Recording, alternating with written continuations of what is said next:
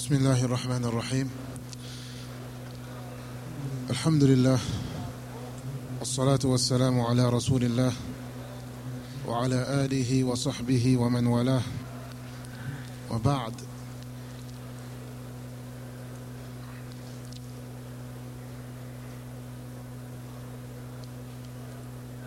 Donc nous allons poursuivre la description de l'accomplissement du pèlerinage. Donc le pèlerin, après le dixième jour, le jour de l'Aïd, le jour de la fête, après avoir accompli les rites qui lui sont demandés d'accomplir ce jour-là, il devra par la suite faire trois jours, passer trois jours à Mina. Il devra rester trois jours à Mina. Et durant ces trois jours, il y a certains rites et certaines actions, certaines adorations à accomplir.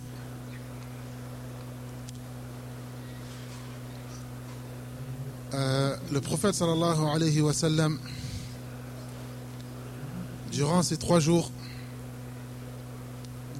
il a accompli certaines choses qui font partie du rite, qui font partie de l'adoration du Hajj. Certaines choses sont obligatoires et d'autres sont recommandées. Le prophète sallallahu alayhi wa sallam, chaque jour, le onzième jour, le deuxième jour et le treizième jour, après le jour de l'Aïd, après le jour de la fête, il a accompli certaines choses. La première chose qu'il a accomplie, c'est le jet de cailloux, la lapidation. chaque jour, le prophète sallallahu alayhi wa sallam, durant ces trois jours, il lapidait et faisait le jet de cailloux dans chaque puits. Dans chaque puits, il lançait, il jetait sept cailloux. Donc le onzième jour, la première chose à faire est de faire le jet de cailloux la lapidation, qui est une chose obligatoire, qui est une obligation. Dans chaque puits, nous devons jeter sept cailloux. Il y a trois puits dans lesquels il faudra jeter les cailloux.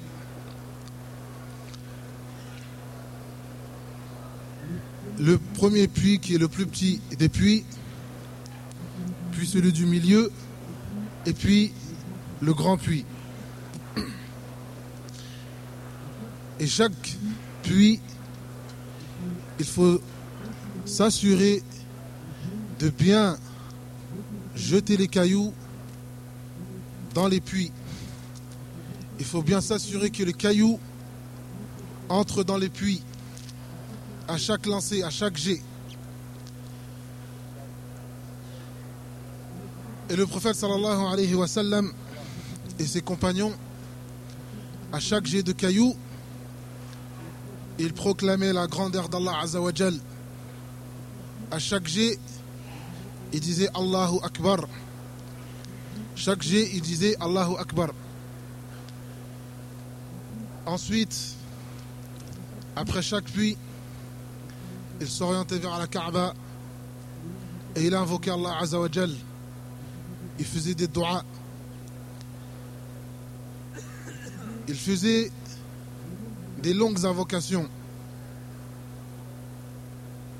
Certains compagnons du prophète sallallahu alayhi wa sallam ont décrit la durée de ces invocations et l'ont comparé à la récitation de Surat al-Baqarah.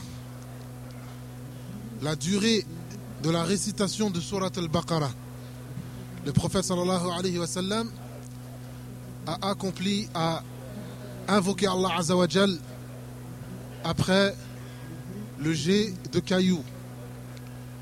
Ensuite, il s'est dirigé vers le second puits et a lancé, a jeté sept cailloux en proclamant la grandeur d'Allah Azawajal à chaque fois, en disant Allahu Akbar. À chaque jet, le prophète sallallahu alayhi wa sallam, il disait Allahu Akbar. Et ensuite, il s'orientait vers la Qibla et il a invoqué Allah Azawajal comme il a invoqué Allah Azawajal après le premier puits. Ensuite, il se dirige vers le troisième puits et il fait le jet de cailloux. Et il fait la même chose et proclame et proclame la grandeur d'Allah Azawajal avec chaque jet. Et il dit Allahu Akbar. Chaque lancé, chaque jet, il dit Allahu Akbar. Puis, après le troisième puits, il n'y a pas d'invocation. Après le troisième puits, il n'y a pas d'invocation. Le prophète sallallahu alayhi wa sallam, après le troisième puits, il est retourné à Mina. Ceci est un des rites à accomplir durant les trois, les trois jours, qui sont le 11 et le 12 et le 13 du mois de Dhul Hijjah. Les jours que nous appelons Ayam et Tashriq. Les jours à passer à Mina. Il est recommandé de passer les journées entièrement à Mina. Et il est obligatoire de passer la nuit à Mina. De passer la nuit est obligatoire. D'y passer les journées est une recommandation durant les trois jours. Le prophète sallallahu alayhi wa sallam, il nous dit ensuite Ayyamu mina, ayyamu aklin wa shurbin, wa dhikrin lillahi ta'ala. Les jours de Mina sont des jours de nourriture et de boisson, des jours dans lesquels il faut manger et boire, des jours dans lesquels il ne faut pas être à jeun. Des jours qu'il ne faut absolument pas jeûner. Le prophète a interdit de jeûner les trois jours de Mina. Donc, il est interdit aux pèlerins de jeûner les jours de Mina. Ce sont des jours dans lesquels il faut manger et boire, excepté le mutamati' et le qarin qui n'ont pas les moyens de faire un sacrifice. Car, comme nous l'avons dit précédemment, le mutamati' et le qarin doivent accomplir un sacrifice obligatoire qu'on appelle une hadi. Ils doivent faire un sacrifice obligatoire. Ceux qui n'ont pas le moyen, ceux qui n'ont pas les moyens d'accomplir ce sacrifice, alors ils devront jeûner dix jours. Trois jours durant la période du Hajj, la période du pèlerinage, et sept jours après le pèlerinage. Et ces trois jours, il leur a été autorisé de jeûner les trois jours de Ména. Donc ce sont les seules personnes qui sont autorisées à jeûner les jours de Ména. Ceux qui n'ont pas les moyens d'accomplir le sacrifice obligatoire ont l'autorisation, ont la permission de jeûner les trois jours de Ména. Ensuite, le prophète sallallahu alayhi wa sallam dit Wa lillah. Les jours de Ména sont des jours dans lesquels nous devons évoquer Allah Azawajal. Des jours dans lesquels nous devons multiplier nos efforts dans le zikr. Et le zikr, l'évocation d'Allah Azawajal durant ces jours est de deux catégories, ou plutôt de trois catégories. La première catégorie de dhikr, ce sont ce qu'on appelle dhikr al-mutlaq. D'évoquer Allah Azawajal sans limite. Des évocations qui ne sont pas déterminées, qui ne sont pas précises, qui n'ont pas de lieu précis, qui n'ont ni de moment précis. Et ces évocations sont de toutes sortes et de toutes formes. On proclame la grandeur d'Allah Azawajal. On glorifie Allah Azawajal. On loue Allah Azawajal. Subhanallah, walhamdulillah, wa la ilaha illallah, wallahu akbar, wa la hawla wa la quwwata illa billah. On évoque Allah Azawajal durant ces trois jours à tout moment. Car après le jet de Kayu Yom el-Eid, le jour de la Eid, il n'y a plus de talbiya. Et ceux qui remplacent la talbiya pour les pèlerins, c'est l'évocation d'Allah Azzawajal, al-dhikr. C'est pour cela que le prophète sallallahu alayhi wa sallam, il dit Ayam mina, ayam aklin wa shurbin, wa dhikrin lillah. Ce sont des jours dans lesquels nous devons évoquer Allah Azzawajal. Donc ceci est la première catégorie d'évocation. Ensuite, la deuxième catégorie de zikr, ce sont les zikr, les évocations après les prières. Les évocations après les prières. Il est recommandé, après chaque prière, de faire un zikr qui a été rapporté de, des compagnons du prophète sallallahu alayhi wa sallam et du prophète sallallahu alayhi wa sallam. Le prophète après chaque prière, à compter de la prière de Dhuhr, le jour de la Eid, à chaque prière, après chaque prière, après l'accomplissement de chaque prière, le prophète sallallahu alayhi wa sallam, il disait Allahu Akbar, Allahu Akbar, La ilaha illallah, Allahu Akbar, walillahi alhamd. Cette évocation, cette évocation, ce zikr, le prophète sallallahu alayhi wa sallam, il le disait après chaque prière, à compter de la prière de Dhuhr, le jour de l'Aïd, et les trois jours qui suivent. Et les trois jours qui, les suivent le jour de l'Aïd. Le onzième jour, le douzième jour et le treizième jour jusqu'à Salat al-Asr. Le treizième jour jusqu'à la prière de l'Asr. On fait cette évocation. Allahu Akbar, Allahu Akbar. La ilaha illallah, Allahu Akbar, Allahu Akbar, walillahi alhamd. On peut dire aussi Allahu Akbar, Allahu Akbar, Allahu Akbar trois fois.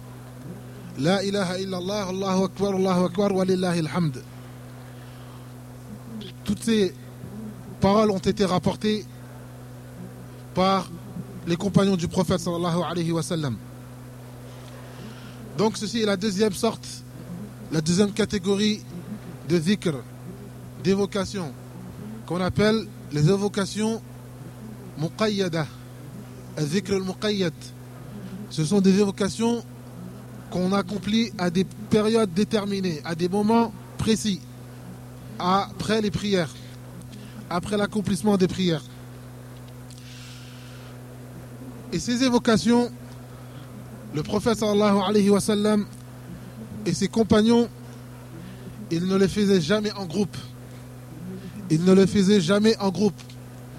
Donc quand nous faisons ces évocations, nous le faisons individuellement. Il n'est pas recommandé, il est déconseillé. Il a même été euh, considéré le fait de faire ces invocations, ces évocations, ces vikrs en groupe comme étant une, innovation, une bid'a. Donc, chaque personne fait ce dhikr-là, évoque Allah individuellement. Car c'est la manière dont le prophète sallallahu alayhi wa sallam et ses compagnons ont accompli ce ce, cette évocation. Ensuite, il y a une troisième sorte de dhikr qui se fait en accomplissement, en accomplissant certains rites. il y a, durant ces trois jours, l'accomplissement du sacrifice. Et l'accomplissement du sacrifice est valable durant les quatre jours, c'est-à-dire durant le jour de la Eid et les trois jours qui suivent. Ayam et Tashriq, le onzième jour, le douzième jour et le treizième jour. L'accomplissement du sacrifice est valable durant ces quatre jours. Et ce sacrifice, c'est un dhikr On l'accomplit afin d'évoquer Allah Azzawajal. Allah Azzawajal lui-même, il le dit dans le Coran. ويذكر اسم الله في أيام معلومات على ما رزقهم من بهيمة الأنعام Donc, Allah Azzawajal, il nous dit que nous accomplissons ces sacrifices, les sacrifices de ces bêtes, durant ces quelques jours, afin d'évoquer Allah Azzawajal sur ces bêtes. Car le prophète sallallahu alayhi wa sallam, quand il a accompli ces sacrifices, il disait Bismillah, Allahu Akbar. Bismillah, Allahu Akbar. Allahumma minka wa ilayk. Minka wa ilayk. Donc ceci est une évocation. Ceci est un dhikr. Donc, le fait de sacrifier fait partie dhikr. Ensuite, il y a la lapidation. La, lapidation aussi est un rite qui consiste à faire du dhikr, qui consiste à, à proclamer la grandeur d'Allah Azawajal. Car le prophète sallallahu alayhi wa sallam, à chaque fois qu'il jetait un caillou, il disait Allahu Akbar. À chaque fois qu'il jetait un caillou, il disait Allahu Akbar. Et le prophète sallallahu alayhi wa sallam, il dit dans un hadith إنما جعل رمي الجمار والسعي بين الصفا والمروة لإقامة ذكر الله Le prophète sallallahu alayhi wa sallam, il dit le jet de cailloux, la lapidation et la marche entre Safa et Al-Marwa sont des rites afin de, de proclamer la grandeur d'Allah Azawajal, afin d'évoquer Allah Azawajal. Donc, tous ces rites sont des rites pour évoquer Allah Azawajal. C'est pour cela qu'Allah Azawajal nous dit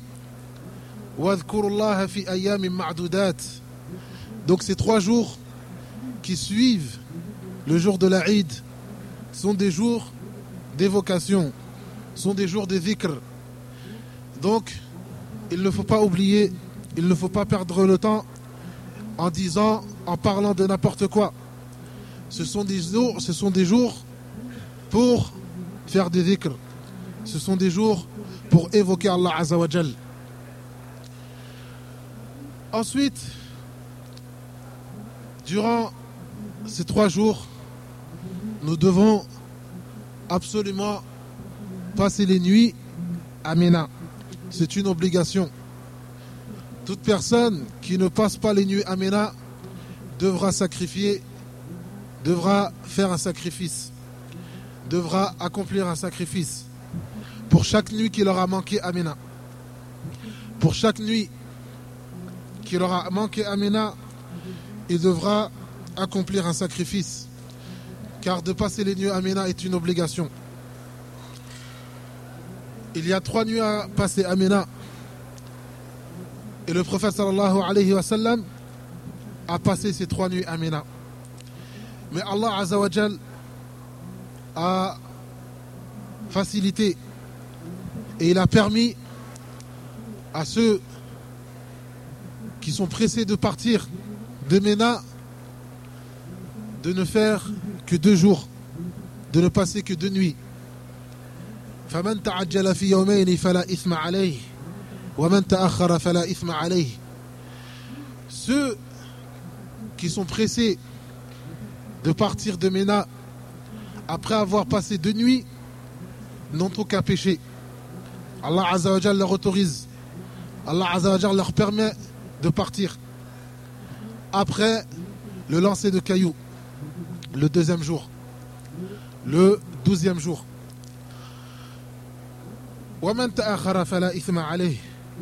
et ceux qui restent pour accomplir les rites du 13e jour, eux aussi n'ont commis aucun, péché. Et le prophète sallallahu alayhi wa a accompli les trois jours.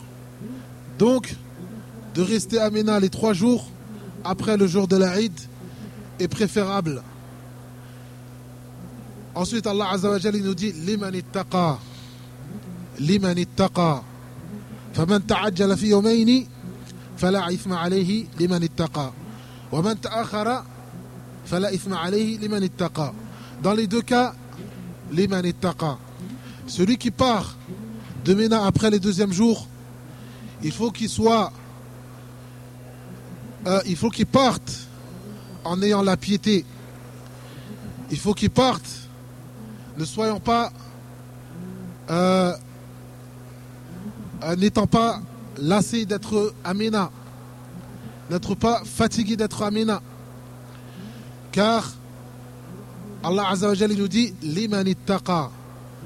Donc la personne qui part de Mena, il doit partir sachant qu'Allah Azza wa lui a permis de partir et non pas parce qu'il est, est fatigué d'être Amina, parce qu'il en a marre d'être Amina. Allah Azza wa dit bien l'ittaka. Ceux qui partent, c'est bien par piété qui partent, par crainte d'Allah Azzawajal qui partent, et non pas parce qu'ils se sont lassés d'être Amena. Donc il faut bien préciser que celui qui part après les deux jours, il doit partir, car Allah Azzawajal lui a permis de partir, et il part, car Allah Azzawajal a dit, taqa. Et la même chose pour celui qui reste. Il reste pour acquérir, pour atteindre le degré de la piété, pour atteindre la crainte d'Allah Azzawajal, l'iman taqa. Concernant le jet de cailloux, la lapidation durant les trois jours, elle se fait, elle s'accomplit après la prière de Dhuhr après la prière de Dhuhr. Le prophète sallallahu alayhi wa sallam, durant les trois jours, il a accompli la lapidation après la prière de Dhuhr. Donc il n'est pas permis d'accomplir ce rite avant la prière de Dhuhr. Il a été rapporté que certains compagnons du prophète sallallahu alayhi wa sallam certains compagnons du prophète sallallahu alayhi wa sallam euh, faisait attention, faisait très attention. zawal shams Il faisait très attention de ne pas lancer les cailloux, de ne pas lapider avant zawal shams c'est-à-dire avant la prière de Dhuhr, avant l'heure de la prière de Dhuhr. Donc, il est important de faire le rite de la manière dont le rite a été accompli par le prophète sallallahu alayhi wa sallam. Il est important d'accomplir tous les rites de la manière dont nous sommes rassurés que cette manière est acceptée, de la manière dont il n'y a aucune divergence entre les ulama. Car certains ulama ont autorisé le jet de cailloux, la lapidation avant Dhuhr. Certains ulama l'ont permis. Mais la grande majorité des ulama, du temps des Sahaba jusqu'à nos jours, ne l'ont pas autorisé. Alors, il est préférable d'accomplir ce rite de la manière dont nous sommes rassurés de son acceptation, de, sa validité. Car de l'accomplir avant Dhuhr, la grande majorité des ulama la considère comme étant invalable. Donc, il est préférable d'accomplir ce rite de la manière dont il n'y a aucune divergence entre les ulama. Après avoir accompli cela, il nous ne reste qu'une seule chose obligatoire.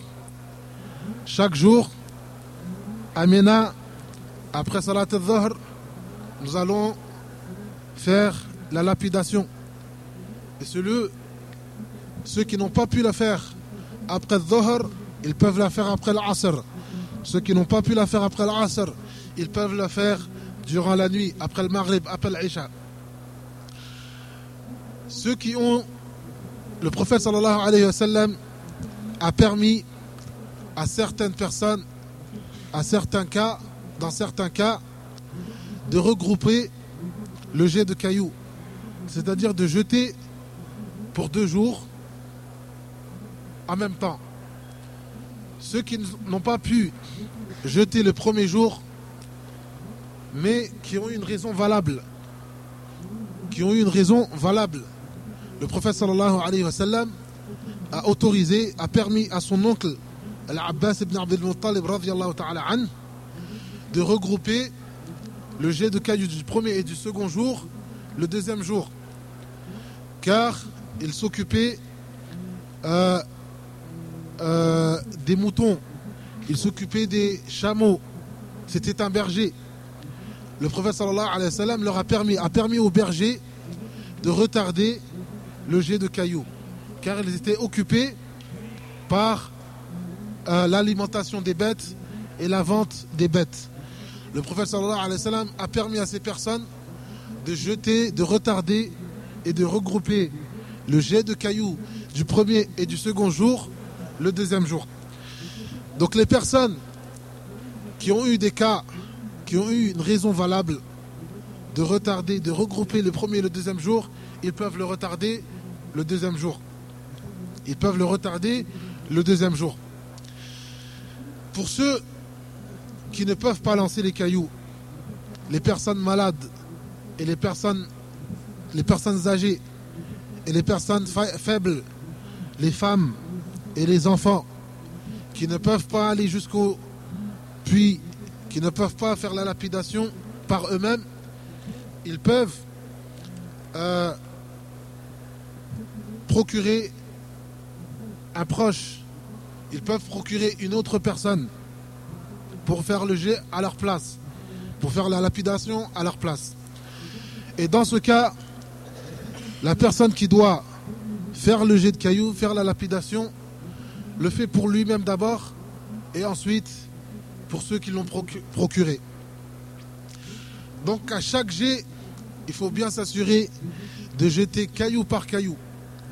Bismillah, Allahu Akbar, Allahu Akbar, Allahu Akbar jusqu'à 7. Et ensuite, il fait le jet pour la personne qui l'a procuré. Bismillah, Allahu Akbar, Allahu Akbar, Allahu Akbar, 7 fois. Il le fait, il fait ça à chaque puits. Il fait ça à chaque puits. Certains ulama, euh, certains ulama ont obligé à la personne qui est procurée de faire le jet des trois puits pour lui-même d'abord, puis après de faire le jet des, trois, puits pour chaque personne qui l'a procuré. Certains ulama ont obligé de faire la lapidation de cette manière, c'est-à-dire de faire les trois puits pour soi-même, puis de refaire les trois puits pour ceux qui l'ont procuré mais d'autres n'ont pas obligé cette manière. Donc nous pouvons faire chaque puits pour soi-même, puis pour ceux qui nous ont procuré. Après avoir accompli cela, durant les trois jours, nous pouvons retourner à Mecca. Et les rites à accomplir durant la période de résidence Amena, où le séjour Amena est terminé. Pour ceux qui décident de partir le second jour, le deuxième jour, le douzième jour du mois de Dhul Hijjah, ils doivent absolument partir avant le coucher du soleil. Ils doivent absolument partir de Mena avant le coucher du soleil. Car si le soleil se couche et les trouvant à Mena, alors ils devront obligatoirement passer la nuit à Mena. Ils devront obligatoirement passer la nuit à Mena. Donc ceux qui ont l'intention de partir le deuxième jour, ils doivent absolument partir après Salat al-Dhuhr, après Salat al-Asr, avant Salat al-Maghrib, avant le coucher du soleil. Si le soleil se couche, les trouvant à Ména, ils devront absolument, obligatoirement passer la nuit à Ména. Et le 13e jour, ils devront absolument, obligatoirement faire le jet de cailloux, faire la lapidation. Donc, après le jour de la Eid, il y a chaque jour, nous devrons jeter sept cailloux. Chaque jour, nous devrons jeter sept cailloux par puits, ce qui nous donne un total de 21 cailloux. 21 cailloux par jour.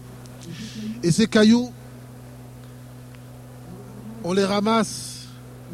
Il n'y a pas de lieu précis dans lequel nous devons ramasser ces cailloux.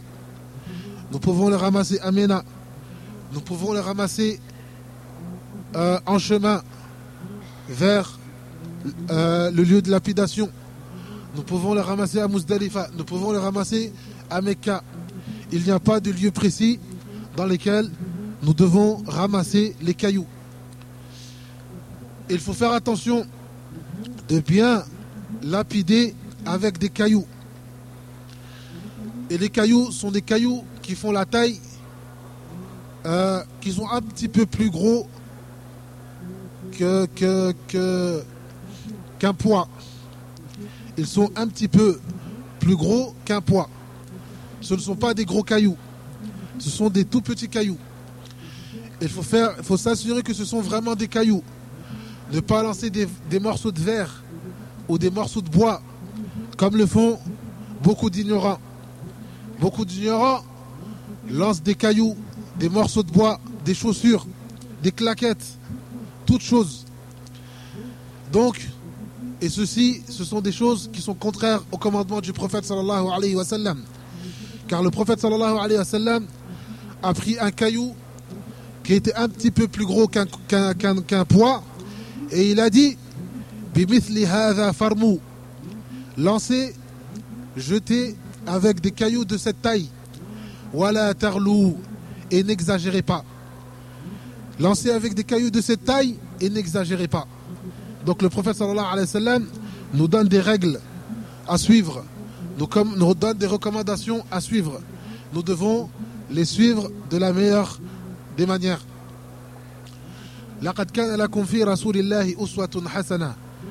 Donc vous, aviez, vous avez sur le prophète sallallahu alayhi wa sallam la meilleure ou le meilleur des modèles. Le prophète sallallahu alayhi wa sallam c'est le meilleur des modèles. Il nous a dit de prendre des petits cailloux. Nous prenons des petits cailloux. Ensuite, après le jet de cailloux, après l'accomplissement du jet de cailloux et après avoir passé les nuits à Mina, nous descendons à Makkah pour accomplir le dernier rite obligatoire du pèlerinage le dernier rite obligatoire du pèlerinage qui est Tawaf el-Wada'. Tawaf el-Wada'. La dernière chose obligatoire à accomplir durant le pèlerinage, c'est Tawaf el-Wada'. Le Tawaf d'adieu. Le Tawaf dans lequel euh, le dernier Tawaf qu'on a accompli dans la mosquée Masjid al-Haram, dans la mosquée du Makkah, dans la mosquée de la Kaaba. Et ce tawaf, il est obligatoire et c'est la dernière obligation. Et ce tawaf a certaines règles. Toute personne qui a l'intention de quitter Makkah, toute personne qui va quitter Makkah toute personne qui va quitter Makkah pour une distance qui fait plus de la distance d'une journée à parcourir, c'est-à-dire environ plus de 80 km, alors elle est considérée comme étant une personne qui doit faire Tawaf el-Wada. Car toute personne qui habite à une distance de moins de 80 km n'a pas de tawaf el-wada à faire. Toute personne qui habite entre Mecca est moins de 70 km, soit moins de 80 km, cette personne n'a pas de tawaf al-wada' à accomplir. Donc toute personne qui parcourt, qui doit parcourir un trajet de 80 km ou plus, devra, avant de partir, accomplir tawaf al-wada'. C'est une obligation. Toute personne qui n'accomplit pas tawaf al-wada' devra, sacrifier, devra faire un sacrifice. Devra faire un sacrifice à Makkah. Donc, Tawaf al-Wada' est une obligation pour tout le monde, excepté la femme qui a ses règles. La femme qui a ses règles et qui ne peut pas accomplir Tawaf al-Wada', alors elle peut partir sans accomplir Tawaf al-Wada' et elle n'a pas de sacrifice à faire. La femme qui a ses règles, qui a ses menstrues, n'a pas de Tawaf al-Wada' à faire et elle n'a pas, de, elle n'a pas de sacrifice à accomplir. Ceci est une exception pour la femme qui a ses menstrues. Donc, ceci est la description du pèlerinage avec les choses qui sont obligatoires et les choses qui sont interdites. Les choses qui sont interdites, comme nous l'avons dit, après le jour de la Eid, il n'y a aucune chose interdite après le jour de la Eid, après avoir accompli les quatre rites, le jour de la Eid, il n'y a aucune chose qui est interdite. Il y a seulement des choses obligatoires à accomplir, qui sont le fait de passer la nuit à Ména et la lapidation. Excepté cela, il n'y a aucune chose obligatoire et il n'y a aucune chose interdite durant les trois jours que nous passons à Ména. Donc, Rappelez-vous bien que les jours de Ména sont des jours de zikr. Allah Azza wa Jal nous dit dans plusieurs versets et nous dit aussi فَإِذَا قَضَيْتُمْ مَنَاسِكَكُمْ فَاذْكُرُوا اللَّهَ le prophète sallallahu alayhi wa sallam dit ayyamu mina ayyamu aklin wa shurbin wa dhikrin lillah innama ju'ila ramyul jimari والسعي بين الصفا والمروة les dhikrillah. Donc ce sont des jours d'évocation d'Allah Azawajal. Ce sont des jours où on doit invoquer Allah Azawajal. Parmi les invocations qui sont recommandées ce jour-là, il y a le fait de dire Rabbana atina fid hasana wa fil hasana wa qina De dire cette invocation est recommandée car Allah Azawajal a cité cette invocation après l'accomplissement des rites du jour de la Eid. Il dit jusqu'à ce qu'ils disent à la fin du verset ومن الناس من يقول ربنا آتنا في الدنيا وما له في الآخرة من خلاق ومنهم من يقول ربنا آتنا في الدنيا حسنة وفي الآخرة حسنة وقنا عذاب النار Donc les salafs, les pieux prédécesseurs ont recommandé de faire cette invocation durant les trois jours. Durant les trois jours qui suivent le jour de l'Aïd. Donc, mes chers frères, avant d'accomplir toute chose, avant d'accomplir chaque rite, il faut s'assurer qu'on l'accomplisse de, manière, de la manière dont le prophète sallallahu alayhi wa sallam et ses compagnons l'ont accompli. Quand on ne sait pas quelque chose, on demande les ulama, on demande les savants.